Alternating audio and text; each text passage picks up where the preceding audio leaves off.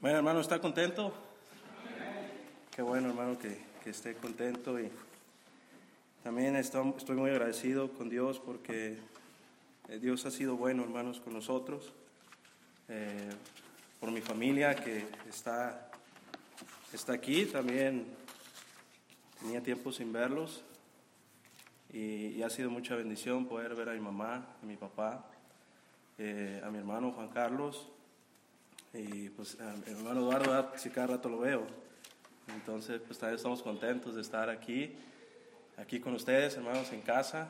Sí, eh, este, estoy contento de verles. Quizá veo caras, cada vez caras nuevas y, y- y gracias a Dios por eso, ¿verdad? Porque quiere decir que la iglesia está creciendo, la iglesia sigue adelante, ¿verdad? Y, y, hermanos, échenle, échenle muchas ganas. Y pues ha sido estos días muy especiales. Navidad y, y Año Nuevo, pues tenía mucho, hermanos, que no convivía eh, con mis padres en, en- personalmente, ¿verdad? Si no era con uno, era con otro y, y, este, y Dios nos dio la oportunidad de, de poder estar eh, con ellos. Ah, Yo no sé si este año vayamos a estar nuevamente juntos, ¿verdad? Y, y- pero, pero Dios ya nos dio esta oportunidad y, ¿verdad? Y si hemos de, ir con el Señor, pues ya nos permitió este, este gozo, ¿verdad, hermanos? Entonces, pues vamos a abrir nuestra Biblia en el libro de Hebreos. Si no tiene una Biblia, hermanos, ahí júntese con alguien más. Hebreos capítulo 12. Hebreos capítulo 12. Versículo, versículo 1 y versículo 2. ¿Todo- ¿Todos los tenemos, hermanos? Dice la escritura, por tanto nosotros también, teniendo en derredor nuestro tan gran nube de testigos, despojémonos de todo peso y del pecado que nos asedia, y corramos con paciencia la carrera que tenemos por delante. Puesto los ojos en Jesús, el autor y consumador de la fe, el cual por el gozo puesto delante de él sufrió la cruz, menospreciando el oprobio, y se sentó a la diestra del trono de Dios. Vamos a orar. Señor, gracias te damos, Padre, por eh, este día. Eh, gracias por la oportunidad de estar aquí en su casa, Señor. Bendice tu palabra, Señor. Señor, que usted obre, Señor, en el corazón de cada uno de nosotros. Te pedimos todo esto en el nombre de Jesús. Amén. Mira, hermano, estamos comenzando un nuevo año, ¿verdad? Y, y muchos de nosotros, hermanos, este, comenzamos con unos kilitos de más, ¿verdad? De los tamales, de la pierna, ¿verdad? Del pozole, el menudo. Nos hizo un poquito más gorditos, ¿verdad? Yo ya venía gordito desde Camargo, entonces este, voy a regresar más gordito, yo creo. ¿verdad? Y muchos ya se han propuesto, ¿verdad?, eh, eh, bajar de peso. Nada más se termina el recalentado y de ahí en adelante usted este, va y dice, ya voy a bajar de peso, ¿verdad? me voy a ir a caminar todas las mañanas. Usted ya se propuso quizá eso. Quizá usted tiene nuevos propósitos para este año, ¿verdad? Quizá usted quiera comprar un carro y dice, este año va a ser. Quizá usted quiere hacer otro cuarto en su casa y dice, este año va a ser. Tiene propósitos, ¿verdad? De año nuevo. Metas que cumplir. Quizá metas que no cumplió el año pasado, pero dice usted, hoy las voy a cumplir. Pero la pregunta es, hermanos, ¿cuáles propósitos o metas deberían de ser los más importantes para nosotros como cristianos? Leer la Biblia quizás sería un propósito bueno. Quizá eh, eh, el año pasado, hermanos, batallamos para leer la Biblia. ¿Verdad? Quizá nuestras ocupaciones, el trabajo, nos quitaba el tiempo para leer la Biblia. Ahora comenzamos, hermanos, un nuevo año y usted puede pensar- eh, ponerse como meta o propósito leer la Biblia completa. Que la Biblia, hermano, sea la lámpara y la lumbrera todos los días de su vida. Quizá, hermanos, el orar sería otro propósito, otra meta. Quizá eh, eh, eh, el año pasado, ¿verdad? Usted no oró lo suficiente. Mire, la escritura dice, pedid y se os dará, buscad y hallaréis, llamad y se os abrirá. Quizá el año pasado, hermanos, no fuimos hombres y mujeres de oración. Y muchas oraciones no fueron contestadas por falta de oración. Hoy es una nueva oportunidad para ponerse a pasar más tiempo con su Dios. Aprovechar la mañana cuando se levanta, aprovechar las noches antes de dormir, aprovechar un momento en el día para orar al Señor. Otra podría ser ir a la iglesia. Muchos cristianos dejaron de asistir a la casa del Señor a causa de la pandemia de hace dos años. ¿Verdad? Las puertas del templo se cerraron y todo era por transmisión. Y usted, ¿verdad? Se preparaba en su casa y se sentaba y se ponía a ver la predicación por medio de Facebook. Pero, ¿qué pasó, hermanos? Comenzó el año pasado. Gracias a Dios que permitió que las puertas del templo se abrieran. Y muchos por temor o por comodidad, el año pasado dejaron de asistir, aun cuando las puertas del templo no se cerraron. Tal vez usted es uno de esos cristianos que dejó de venir, que se quedó en casa, que fue inconstante. Y ahorita en la escuela dominical, eh, el pastor mencionó un salmo, 133, 1. Mirad cuán bueno y cuán delicioso es habitar los hermanos juntos en armonía. ¿A poco, hermano, no se siente en armonía? No disfruta de la compañía de los hermanos. Yo lo disfruto mucho. Yo, eh, este, allá en Camargo, hermanos, eh, deseo que sea domingo para estar en la iglesia, para saludar a los hermanos. Pero hermano, quizá usted se perdió el año pasado de esta bendición. Porque se acostumbró a no congregarse. Ahora déjeme le digo, hoy es una nueva oportunidad para proponerse no faltar a la iglesia. Ya sea por situaciones difíciles que le impidan venir, pero porque no sea por comodidad Propóngase, hermano, venir a la iglesia. Pero para cumplir tales propósitos, hermanos, o metas, debemos dejar atrás el año que ya pasó. Eso ya quedó atrás. Todas aquellas cosas que me, que me estorbaron y que me, me van a estorbar, debo dejarlas atrás. Ya no podemos, hermano, hacer nada ni cambiar nada de lo que ya pasó. Eso ya está atrás, ya no podemos hacer cambios. Ahora mejor propóngase en su corazón, como dice el versículo 2, puesto los ojos en Jesús. Propóngase en su corazón poner sus ojos en Jesús, hermanos. Que ese sea mi deseo, que ese sea mi propósito principal de este año. Poner mis ojos en Jesús. Porque todo lo que hacemos, hermanos, es por, Jesús. Así debería ser. Todo lo que hacemos es porque Él lo hace a través de nosotros. Todo debe ser, hermanos, mantener nuestros ojos en Jesús. Quizá usted, hermano, aún no ha puesto sus ojos en Jesús. Quizá usted, hermano, vino a la iglesia como vino el domingo pasado y hace dos meses y hace tres meses.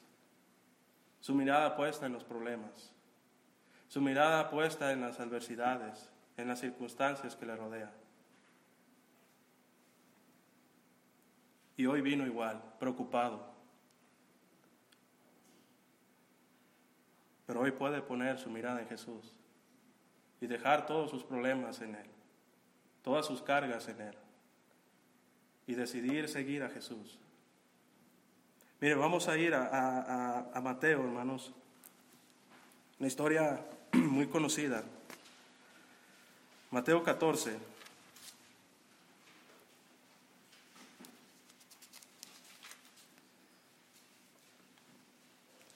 Mateo 14, 25.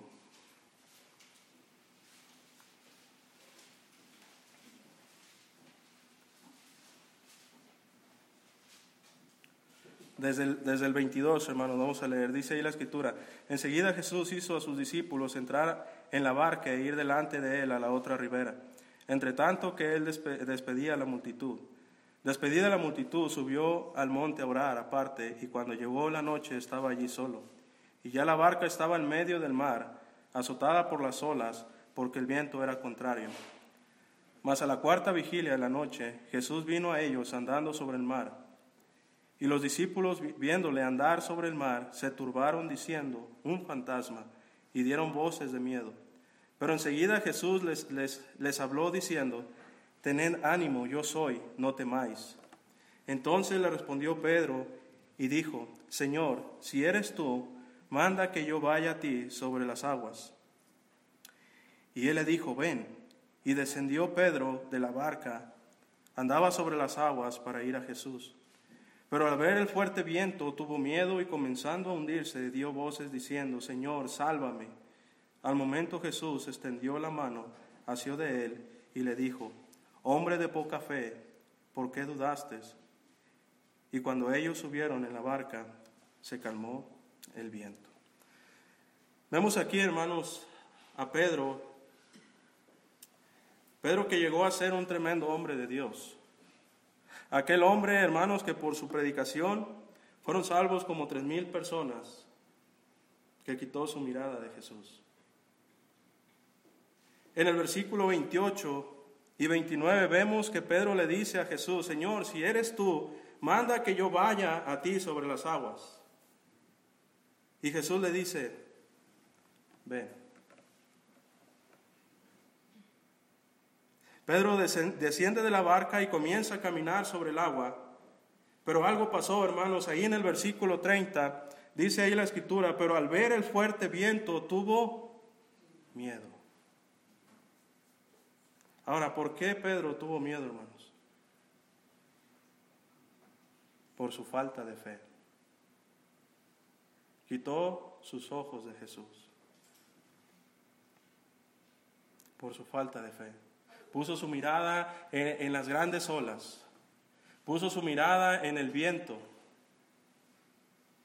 y tuvo miedo. Mire, ahí en Hebreos 11, hermanos, está nuestra tan gran nube de testigos, que a pesar de las circunstancias que cada uno pasó, hermanos, se mantuvieron, se mantuvieron mirando al invisible, aquel invisible que era Jesús. Pedro aquí, hermanos, comenzó a poner sus ojos en el fuerte viento, en las grandes olas, en las circunstancias, pero su falta de fe lo comenzó a hundir. Imagínense, hermanos, eh, a Moisés, ¿verdad? Ahí este, dudando de Dios y, y quitando su mirada de él. Quizá no hubieran salido de Egipto. Quizás se hubieran ahogado en el mar. Pero él, tenía que poner su mirada en el invisible. Y usted puede leer Hebreos 11 y ahí se va a dar cuenta, hermano, de, las, de los tremendos hombres de la fe. Mientras nuestros ojos estén puestos en Jesús, todo estará bien. Todo estará bien. Pero de pronto, hermano, vienen, los problemas a nuestra vida. Cosas que no entendemos. Yo no sé qué va a venir en mi vida este año.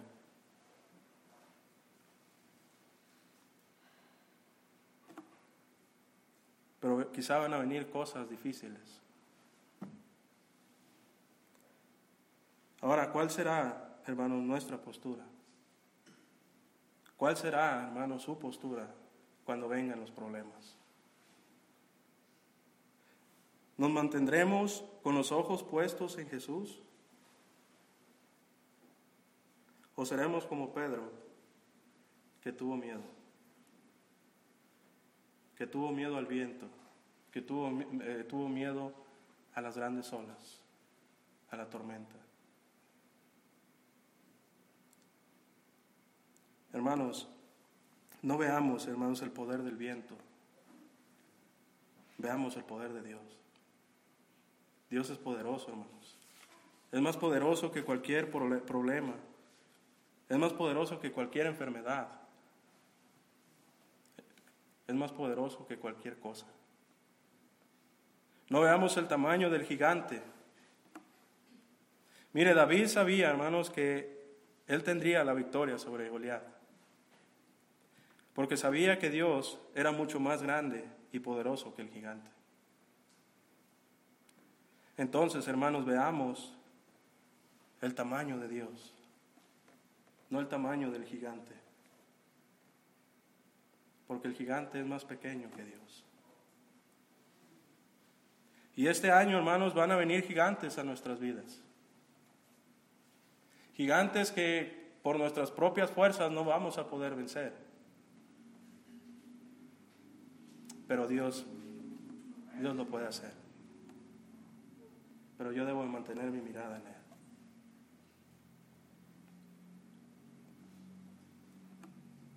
No miremos las finanzas, el desempleo, las falsas acusaciones, las enfermedades, quebrantos de corazón. Y dejar de mirar la grandeza de nuestro Dios. Somos muy fáciles, hermanos, en voltear a ver todos los problemas que van a venir.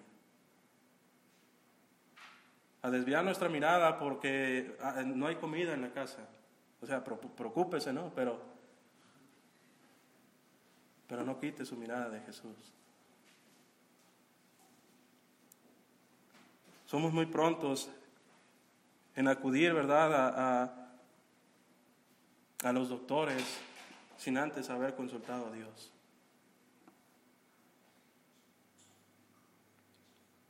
Pongamos, hermanos, nuestra mirada en Jesús. Mira, hermano, quizá Dios en este año nos tenga que llevar al desierto. Porque quiere obrar en nosotros.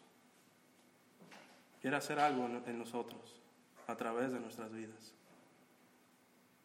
Él va a permitir, hermanos, que pasen cosas en nuestra vida. Pero nosotros eh, necesitamos confiar en su sabiduría. Cuando vengan esos momentos donde el viento golpea fuerte y las olas del mar sean inmensas, tenemos que estar preparados y decirle al Señor, no entiendo todo esto, pero ayúdame a mantener mis ojos en ti porque tú eres sabio y sabes lo que haces.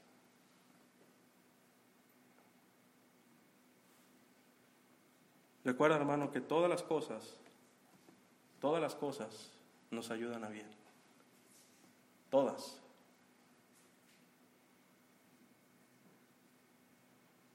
Y aunque no entendamos, hermano, las cosas que vengan, Dios es sabio. Entonces hay que estar de su lado. Nos conviene. Solamente debemos confiar en su sabiduría.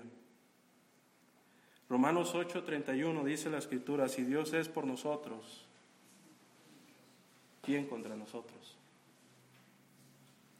Tenemos, hermanos, que confiar en su poder. Ahora la pregunta es, ¿hay algo imposible para Dios?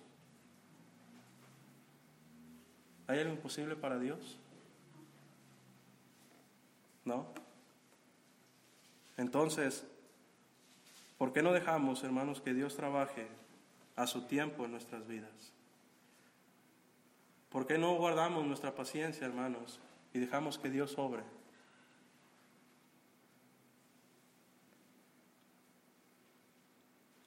Que Él vaya delante de nosotros, que Él nos guarde. ¿Por qué no dejamos, hermanos, que Dios obre en nuestras vidas? En cualquier circunstancia. Él tiene el poder, hermanos, para cambiar cualquier cosa. A una enfermedad más terrible, Dios tiene el poder para sanarle. Aun cuando no haya un, plato de comida en su mesa, Él tiene el poder para proveerle.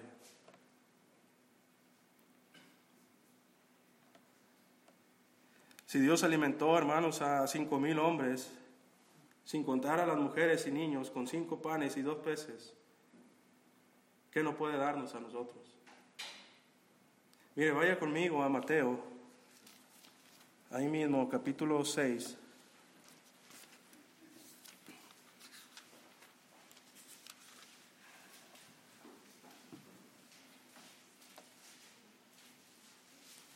versículo 25.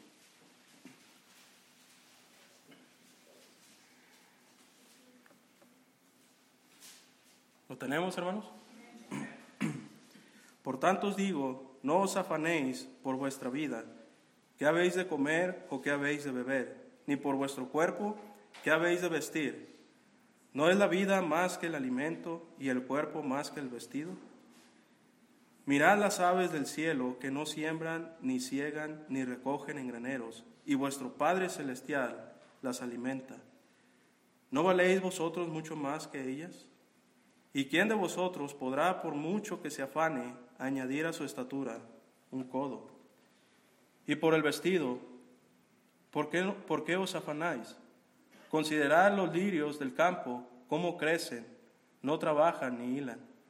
Pero os digo que ni aun Salomón con toda su gloria se vistió así como uno de ellos.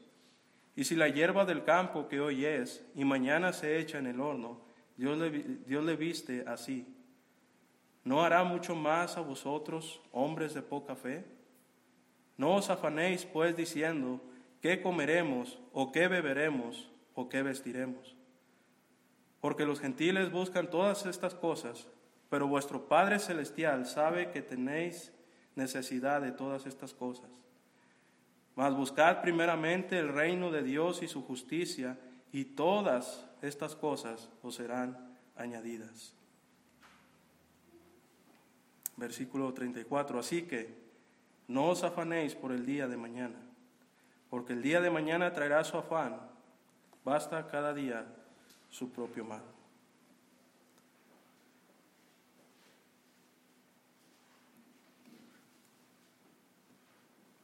¿Hay algo que Dios no nos pueda dar, hermanos? Versículo 33. Mas buscad primeramente el reino de Dios. No hay nada, hermano, que Dios no pueda darnos.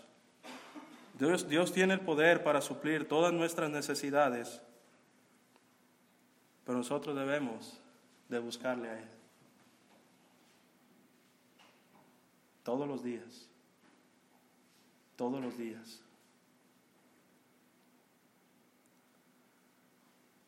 Dios tiene, hermanos, el poder para sanar cualquier enfermedad. Solamente, hermanos, Hebreos 12.1, corramos con paciencia la carrera que tenemos por delante. Y comienza el versículo 2, puesto los ojos en Jesús. No solo debemos confiar en su sabiduría y poder. Romanos 8, hermanos. Vamos ahí.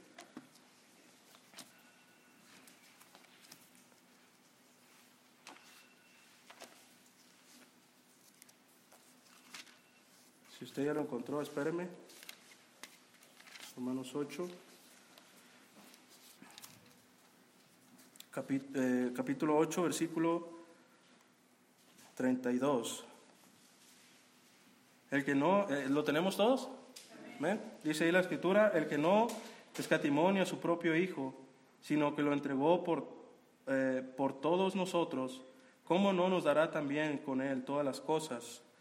Versículo 35. ¿Quién nos separará del amor de Cristo? ¿Tribulación o angustia o persecución o hambre o desnudez o peligro o espada? Versículo 37. Antes, en todas estas cosas, somos más que vencedores por medio de aquel que nos amó. Hermanos, gloria a Dios que Él nos ama. Gloria a Dios que Él es sabio y que Él es todopoderoso. Y la manera, hermanos, que Dios mostró su amor para con nosotros se encuentra en Juan 3:16.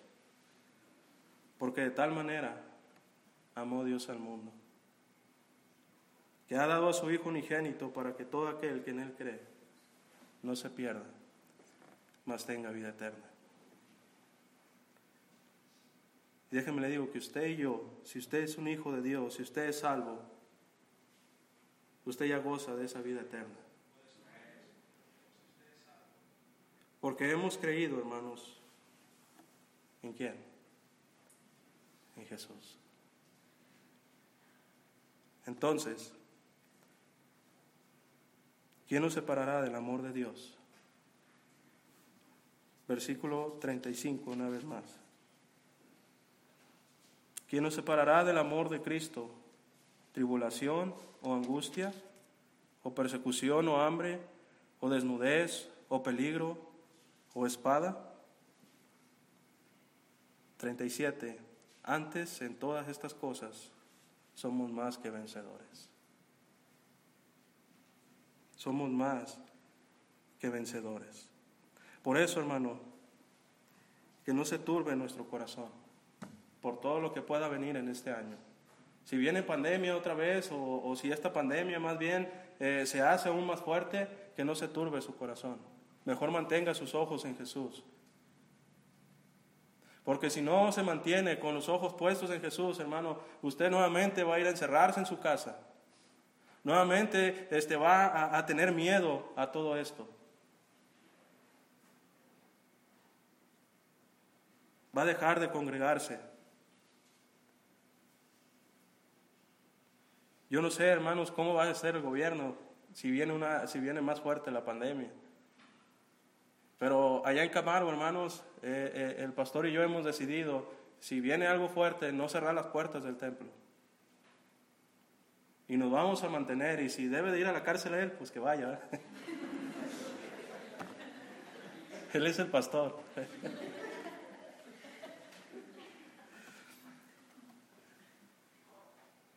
Pero ¿qué va a hacer usted, hermano? Yo creo que como cristianos, hermanos, debemos de mantenernos firmes. Si debemos de morir, que moramos por Cristo. Porque ya tenemos, hermanos, una mansión preparada para usted, para mí. Que vayamos, hermanos, y, nos, y Dios nos no nos regañe, nos dé unos coscorrones por miedosos, sino que nos reciba con los brazos abiertos, porque fuimos fieles a Él. No se turbe, hermano, nuestro corazón y ni tengamos miedo a lo que pueda venir en nuestras vidas.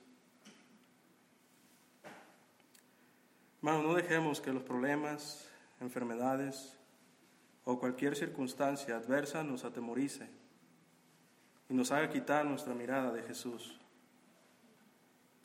Confiemos en su sabiduría, confiemos en su poder, confiemos en su amor. Él nunca falla.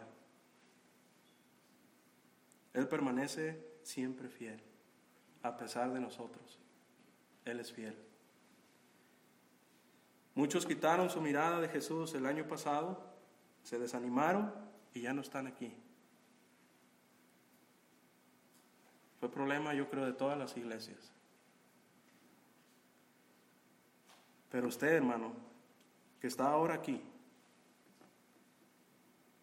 no deje que nada le quite el enfoque que es Jesús. No deje que nadie le quite de este lugar. No deje que nadie le quite el deseo de leer las escrituras. No deje que nada le quite el deseo de orar, de venir a la iglesia. Sea fiel a Dios. Anímese, hermano. Sirva más en su iglesia. Hermanos, que su propósito más importante en este nuevo año sea poner sus ojos en Jesús. Quite los propósitos otros y que sea Jesús su principal propósito. Vamos a orar, hermanos.